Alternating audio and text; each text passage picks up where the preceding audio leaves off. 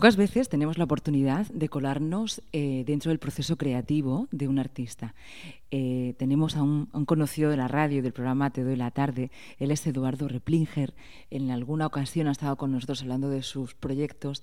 Ahora mismo está realizando uno donde él busca, atrapa, captura todos los detalles eh, que tienen que ver con más que la belleza femenina, él lo llama así, pero busca el alma de, las mujeres. Tenemos la suerte de estar en su estudio, en su estudio donde vemos ya algunos de los cuadros que hace poco eran un boceto, pues ya encontramos esas mujeres con sus miradas. También vemos otros cuadros que hemos visto en otras exposiciones. Es una sala propia de un artista, donde se huele a pintura, eh, una sala muy coqueta donde, donde no, nada sobra y nada falta. Muchas gracias por dejar que nos colemos aquí en, tu proceso, porque quizás es lo más difícil, ¿no? y es de lo que no habláis nunca. Sí, no. Eh, en primer lugar, gracias a ti por querer participar. Y sí, la verdad es que muchas veces se ve más el resultado final, pero no se ve, digamos, el proceso, el camino que se hace, que es lo realmente duro. Porque no solo es eh, un, por así decirlo, un diálogo de nosotros con la pintura, es una, como una especie como de lucha. Es digamos, pues eso es un proceso que también es interno. Eh, para mí pintar es conocer a la otra persona, en el caso de estas, estas obras, no solo a través de la foto, sino a través de la pincelada.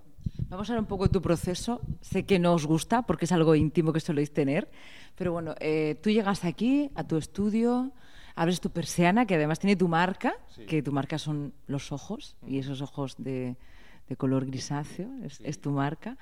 Llegas aquí y mm, eh, vienes con hacer una sesión fotográfica. Y bueno, yo quería preguntarte em, la importancia de la foto, porque además te encanta la fotografía. Sí, desde hace mucho me gusta la fotografía, eh, desde bastante joven, eh, adolescencia sobre todo. Y la verdad que cuando estaba en la facultad, la asignatura que he dedicado a ello, mm, me gustó mucho, disfruté con esa asignatura.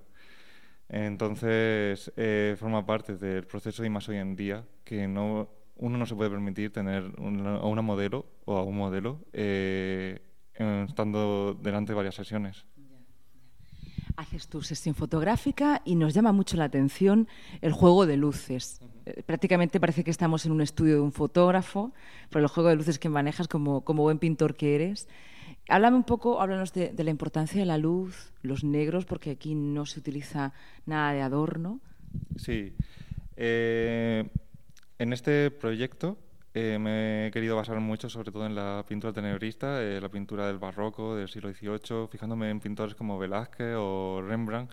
Mm, de hecho, hay un detalle que siempre buscábamos en las clases de retrato, que era Rembrandt hacía un, como un triangulito en, en el moflete y en eso, eso, se puede ver en muchos de sus retratos y es una cosa que intento yo también conseguir, sí.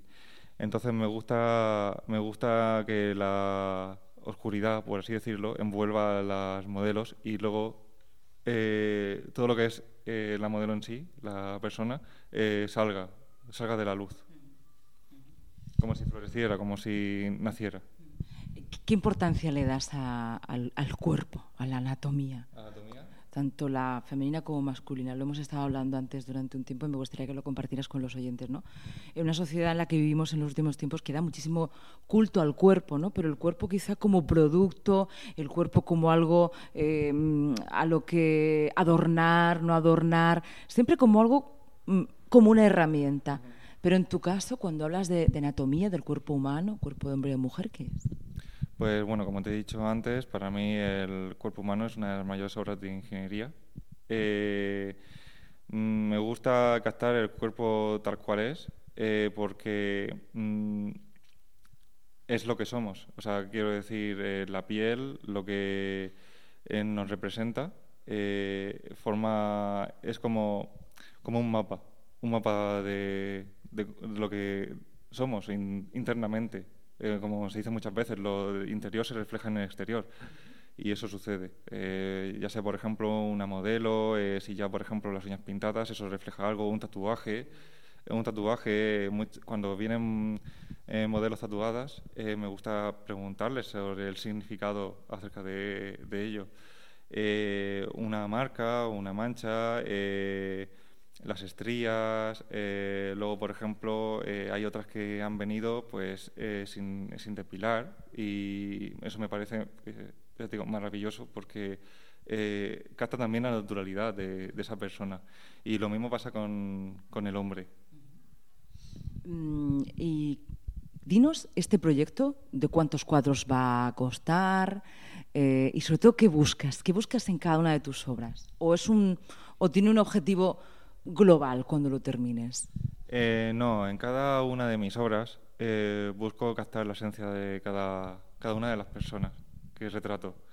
Eh, el proyecto, en principio, pretendo componerlo de, de, 30 obras distintas. Es un proyecto a largo plazo y que seguramente exponga poco a poco, pero lo que quiero es eso, reflejar la belleza o el alma, como has dicho, de las distintas mujeres a las que represento tal cual son, sin eh, sin tapujos. Es, digamos, eh, desnudar el cuerpo y el alma de, las personas. Capturar, las almas. Y luego cuando pasas de la fotografía, vamos a hablar un poco de tu cámara, ¿no? Eh, es importantísima, la cuidas, la mimas, las, fotos. ¿Qué ves en tus fotos? ¿Qué veo en mis fotos? Según cada persona. por ejemplo, hace poco hablaba de una chica que la elogiaba por tener la sonrisa más bella de los que había capturado. Eh, otras, por ejemplo, me transmiten dulzura, tranquilidad, eh, serenidad. Eh, en general son imágenes que eso, que al intentar captar al alma de la, de la modelo, perdona la redundancia por la palabra alma, digamos que eso, que están al desnudo, nunca mejor dicho. Y lo que más me gusta es que no se sienten eh, incómodas o indefensas, sino que se sienten cómodas ante, ante mis ojos. Claro, los ojos de, de un artista. Em, cuando trasladas la fotografía al, al, lienzo, háblanos también de cómo lo haces. ¿Vas haciendo primero un boceto? Eh, ¿Cómo lo haces? Sí, yo primero, por ejemplo, realizo un boceto. Eh, me gusta trazar las, digamos, las líneas más importantes de hecho, eh, hago como una especie como de plantilla en, en el ordenador. Entonces, eh, esa plantilla la estudio para que se adecue al tamaño que estoy utilizando en las obras, que son bastante grandes. Y luego, pues, eh, lo realizo con una cuadrícula, que es un proceso que se utiliza desde hace mucho para, para ampliar. Y después de hacer eh, la cuadrícula, pues dibujo a la modelo en sí y ya empieza lo que es el proceso pictórico, propiamente dicho. ¿Por qué en tu etapa de la vida has querido hacer este proyecto? ¿Qué ha sucedido en ti o, era algo que tenías tiempo pensando? Los, artistas tenéis vuestras épocas, ¿no? Eh, ¿Qué ha sucedido ahora? De hecho, es un proyecto que tenías incluso antes de, toda la crisis del COVID, ¿no? Hablando con algunos artistas nos decían, eh, va, a influir, va a influir en la mirada de los pintores, va a influir en la composición de los músicos. Esto va, de alguna manera, va a tocar, ¿no? Mm, eh, bueno, tú has seguido con el mismo proyecto, eh, como si no te hubiera tocado. No sé si te ha tocado, si no. Bueno, en parte la, la crisis del coronavirus ha supuesto una importante ruptura sentimental para mí.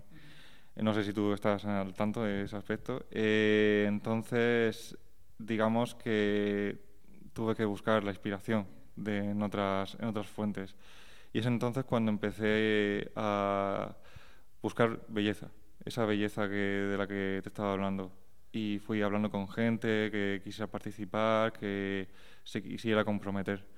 Y bueno, eh, la verdad que elogiar la belleza femenina es algo para mí importante porque la figura de la mujer siempre ha estado muy presente en mi vida. De hecho, eh, yo me he sentido mucho más cercano a, las mujeres que a los hombres y también por mi manera de ser, por mi sensibilidad. Y he sido una persona, pues, eso, muy comprometida con el con aspectos eh, feministas de la sociedad, de la defensa de los valores de la mujer, contra la violencia machista y es una forma también de, digamos, eh, agradecer lo que soy o lo que también podemos ser todos los seres humanos gracias a las mujeres. Muy bien. Bueno, pues no te vamos a preguntar más. Vamos a dejarte en tu proceso creativo porque como es a largo plazo, si te parece bien esta entrevista no podemos acabarla ahora. la tendremos que acabar conforme vayas siguiendo el proceso creativo. ¿Qué te parece? Perfecto, me parece genial. Muchísimas gracias. Volvemos a encontrarnos por aquí, ¿eh? Venga, adiós. Adiós, hasta luego.